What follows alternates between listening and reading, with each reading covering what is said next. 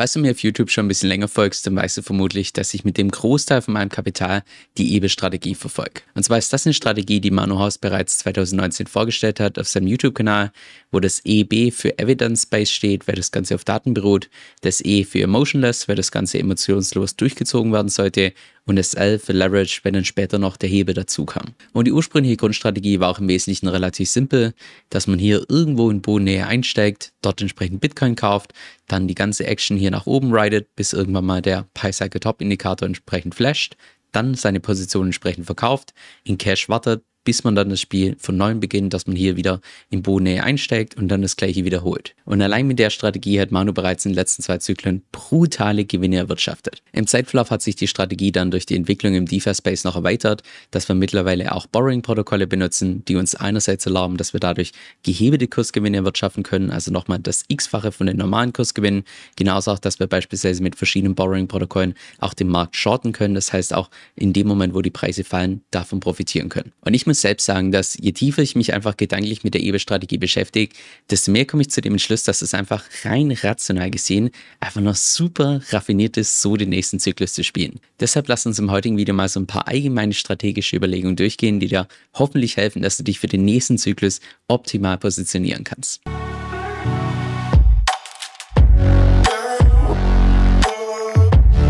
Hi, mein Name ist Kevin Zöll und auf meinem Kanal lernst du über alles, was mit DeFi zu tun hat, Decentralized Finance inklusive auch verschiedene Strategien, wie du da das Maximum rausholen kannst. Jetzt im heutigen Video gehen wir mal ein paar Optionen durch, die dir hoffentlich helfen, dass du dich für den nächsten Zyklus ideal positionieren kannst. Lass uns dazu einmal ganz vorne starten. Und zwar hast du grundsätzlich die Möglichkeit, dass du deine Strategie in drei verschiedene Bereiche ausrichtest. Zum einen könntest du beispielsweise auf Cashflow gehen, zum anderen auf normale Kursgewinne oder auch beispielsweise gehebelte Kursgewinne.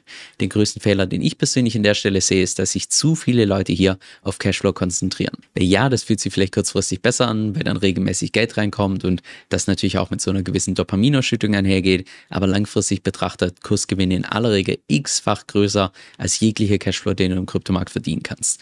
Einzige Ausnahme, wann sich das aus meiner Sicht lohnen kann, ist dann, wenn du Cashflow zusätzlich bekommst zu den Kursgewinnen auf beispielsweise fundamental starke Projekte wie beispielsweise Bitcoin und Ether. Genau dazu habe ich auch der schon ein Video gemacht, was ich dir unten in der Beschreibung verlinkt habe, wo ich einfach mal konkret durchkalkuliert habe, wie viel Geld man liegen lässt, wenn man sich im Kryptomarkt auf Cashflow konzentriert im Vergleich zu Kursgewinnen. Und wenn du noch mehr rausholen möchtest als normale Kursgewinne, könntest du theoretisch auch noch einen Hebel benutzen, was by the way nichts ist, was ich dem 0815 Investor empfehlen würde, weil immer dann, wenn du einen Hebel verwendest, heißt es auch gleichzeitig, du hast das Risiko, dass du liquidiert werden kannst. Das heißt, alles, was mit Hebeln zu tun hat, aus meiner Sicht nur für die Leute, die ganz genau wissen, was sie tun und vor allem auch ihre Emotionen im Griff haben. Und auch dazu habe ich bereits eine Kalkulation gemacht, die ich dir unten in der Beschreibung verlinkt habe, wo ich im Wesentlichen zum Entschluss kam, dass selbst wenn du mit Hebel den Markt wirklich suboptimal timest, dass du dann trotzdem noch besser rauskommst, wie wenn du beispielsweise ohne Hebel den Markt wirklich perfekt timen würdest. Was deine Positionierung bei deiner Strategie betrifft, hast du ebenfalls drei verschiedene Möglichkeiten. Du könntest dich beispielsweise neutral positionieren, was im Wesentlichen bedeutet, dass du weder von Kursgewinnen profitierst, allerdings auch nicht von Kursverlusten. Du könntest dich long positionieren, was im Wesentlichen bedeutet, dass du dann Gewinne machst, wenn die Preise ansteigen und short, dass du dann Gewinne machst, wenn die Preise fallen. Sich neutral zu positionieren ist beispielsweise das, was relativ viele Yield-Farmer machen, die auf Cashflow aus sind. Aus meiner Sicht ist es insbesondere dann sinnvoll, wenn wir beispielsweise in Top-Nähe sind, also wenn es höchstwahrscheinlich danach zu einer stärkeren Korrektur kommt oder auch beispielsweise, wenn du einfach auf einen günstigen Zeitpunkt wartest, um nicht zu positionieren, um beispielsweise nachzukaufen. Aber ansonsten würde ich persönlich eine neutrale Positionierung nicht empfehlen, weil es einfach im Vergleich zu den Alternativen aus meiner Sicht verschenktes Potenzial ist, weil du andererseits natürlich auch mit deiner Strategie long gehen könntest, was insbesondere dann sinnvoll ist, wenn wir im tiefsten Bärmarkt sind, dass du zu einem günstigen Zeitpunkt einsteigst und dann von steigenden Preisen profitierst. Genauso auch umgekehrt die Short-Position, dass du dich dann positionierst, wenn der Markt einfach schon ziemlich überhitzt ist, wenn wir in der Nähe vom Top sind, dass du dich dann so positionieren kannst, dass du von feinen Preisen profitieren kannst. Aus meiner Sicht ist da vor allem die Kombination aus Long und Short interessant, je nach Marktphase aufgrund der Tatsache, dass wir im Kryptomarkt die Besonderheit haben, dass wir einfach eine massive Volatilität haben, das heißt massive Schwankungen sowohl nach unten, genauso auch nach oben im Vergleich zu den ganzen anderen Anleiheklassen. Jetzt was deine allgemeine Strategien geht, hast du auch da drei verschiedene Möglichkeiten. Du könntest beispielsweise das Ganze komplett aussitzen, dass du sagst, du investierst gar nicht in den Kryptomarkt, wie das beispielsweise der Großteil der Bevölkerung Werbung macht, ohne dass sie sich bewusst sind, dass sie damit die größte Investitionschance der Menschheitsgeschichte einfach mal so an sich vorbeiziehen lassen. Aber gut, passiert. Du könntest auch beispielsweise ganz klassisch hodeln, dass du deine Kryptowährung kaufst und einfach bis zum Tod hältst. Oder die dritte Möglichkeit, dass du entsprechend tradest, was auf unterschiedlichen Zeithorizonten passieren kann, beispielsweise auf dem Stundenchart, auf dem Tageschart, auf dem Wochenchart, Monatschart oder auch Jahreschart. Aus meiner Sicht ist da insbesondere das Traden der Makrozyklen interessant, das heißt über einen langen Zeithorizont, aufgrund der Tatsache, dass wir die Besonderheit im Kryptomarkt haben, im Vergleich zu anderen Anleiheklassen, dass dort die Zyklen im Allgemeinen am kürzesten dauern und gleichzeitig auch die größte Volatilität haben, das heißt die größten Schwankungen nach oben, genauso auch nach unten. Das heißt jetzt in der Praxis, allein wenn du es schaffst, dich irgendwo in der Bodennähe zu positionieren und irgendwo in der Topnähe zu verkaufen, allein das, wenn du das ausspielen kannst, kann das nochmal deine Profite im Kryptomarkt einfach ver-x-fachen. Was dein Fokus vom Portfolio angeht, hast du auch da verschiedene Möglichkeiten. Du könntest dich beispielsweise konzentrieren auf die Blue Chips, wie beispielsweise Bitcoin in Ether, einfach etablierte Kryptowährungen, die im Allgemeinen das geringste Risiko haben, aber damit auch potenziell die geringste Upside im Vergleich zu den Alternativen her. Du könntest dich zudem auch beispielsweise auf Altcoins konzentrieren. Damit meine ich jetzt konkret eher solide Altcoins, größere Altcoins, jetzt nicht unbedingt die Small Caps, was auch im Wesentlichen bedeutet, dass du hier ein mittleres Risiko hast, aber dafür auch eine mittlere Upside, zumindest im Vergleich. Und dann noch die, ich sag mal, exotischen Investments, wie beispielsweise NFTs, Meme-Coins, auch irgendwelche Small Caps, wo du grundsätzlich das höchste Risiko hast, aber dafür auch potenziell die größte Upside.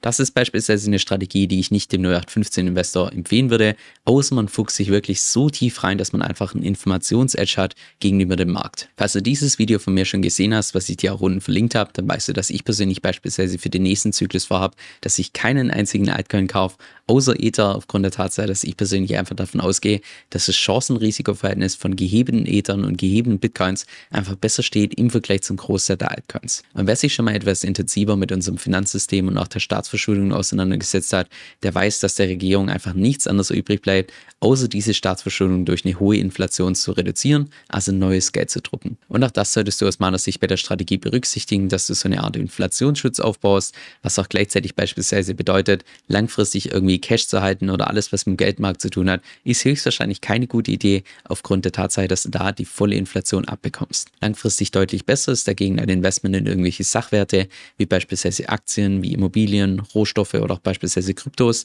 die einfach im Allgemeinen stark korrelieren mit der Geldmengenausweitung. Aber auch da sehen die Statistiken nicht wirklich rosig aus. Da habe ich euch vor kurzem ein Video dazu gemacht, was ich dir unten verlinkt habe, wo ich im Wesentlichen mal analysiert habe, wie gut denn die unterschiedlichen Anleiheklassen in M2 gemessen entsprechend performen und wie du da siehst, über die letzten 10 bis 15 Jahre hat eigentlich fast keine Anleiheklasse außer Krypto tatsächlich die Geldmengenauswertung outperformt. Ein weiterer genialer Weg bei deiner Strategie von der Inflation zu profitieren, ist, indem du Schulden aufnimmst, was sich im Allgemeinen erstmal zunächst absolut unvernünftig anhört, was allerdings genau der Weg ist, den das Smart Money schon seit Jahren entsprechend benutzt. Und auch dazu habe ich erst vor kurzem ein Video aufgenommen, wo ich im Wesentlichen erkläre, warum ein schuldenfreies Leben, also das, was im Prinzip in den ganzen Lehrbüchern steht und auch oftmals von den Eltern empfohlen wird, warum das in der heutigen Zeit aus meiner Sicht eher sinnbefreit ist. Und damit würde ich auch mal behaupten, dass wir die wichtigsten Punkte, gerade was die Auslegung von der Strategie angeht, gemeinsam durchgegangen sind. Jetzt lasst uns mal überlegen, in welche Kategorien da konkret die EBE-Strategie fällt. Was die Ausrichtung angeht, benutzen wir mittlerweile bei der EBE-Strategie auch DeFi-Protokolle,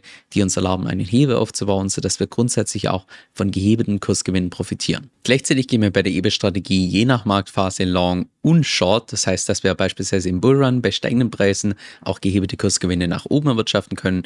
Genauso auch beispielsweise im Bärmarkt bei fallenden Preisen gehebelte Kursgewinne nach unten. Was die Strategie angeht, tun wir das Ganze bei der EBE-Strategie traden. Jetzt allerdings nicht kurzfristig auf dem Tageschart oder Stundenchart oder so, sondern das Ganze langfristig über den kompletten Zyklus, um einfach davon zu profitieren, dass wir gerade im Kryptomarkt so kurze und gleichzeitig so volatile Zyklen haben. Gleichzeitig fokussieren wir uns bei der EBE-Strategie auf die Blue Chips wie Bitcoin und Ether aufgrund der Tatsache, dass da aus meiner Sicht einerseits der Chancen-Risiko-Verhältnis am besten steht und noch zweitens, dass wir da einfach die besten Möglichkeiten haben, um mit DeFi-Protokollen das Ganze zu hebeln. Auch bei der Inflation profitieren wir auf zwei verschiedenen Seiten. Zum einen, dass wir long positioniert sind bei Sachwerten wie Bitcoin und Ether, die einfach stark korrelieren mit der Geldmengenausweitung und auch andererseits, dass wir Schulden aufnehmen für unseren Hebel, die dann im Zeitverlauf durch die Inflation immer geringer werden. Und ja, wenn man einfach mal mit den Gesichtspunkten die EBE-Strategie durchgeht, dann ist es im Wesentlichen nur, ich sag mal, die logische Konsequenz von all den Recherchen, all den Analysen, die ich in den letzten paar Jahren gemacht habe. Und ich kann nur jedem empfehlen, sich gerade jetzt eine Strategie zurechtzulegen. Das braucht nicht die EBE-Strategie sein,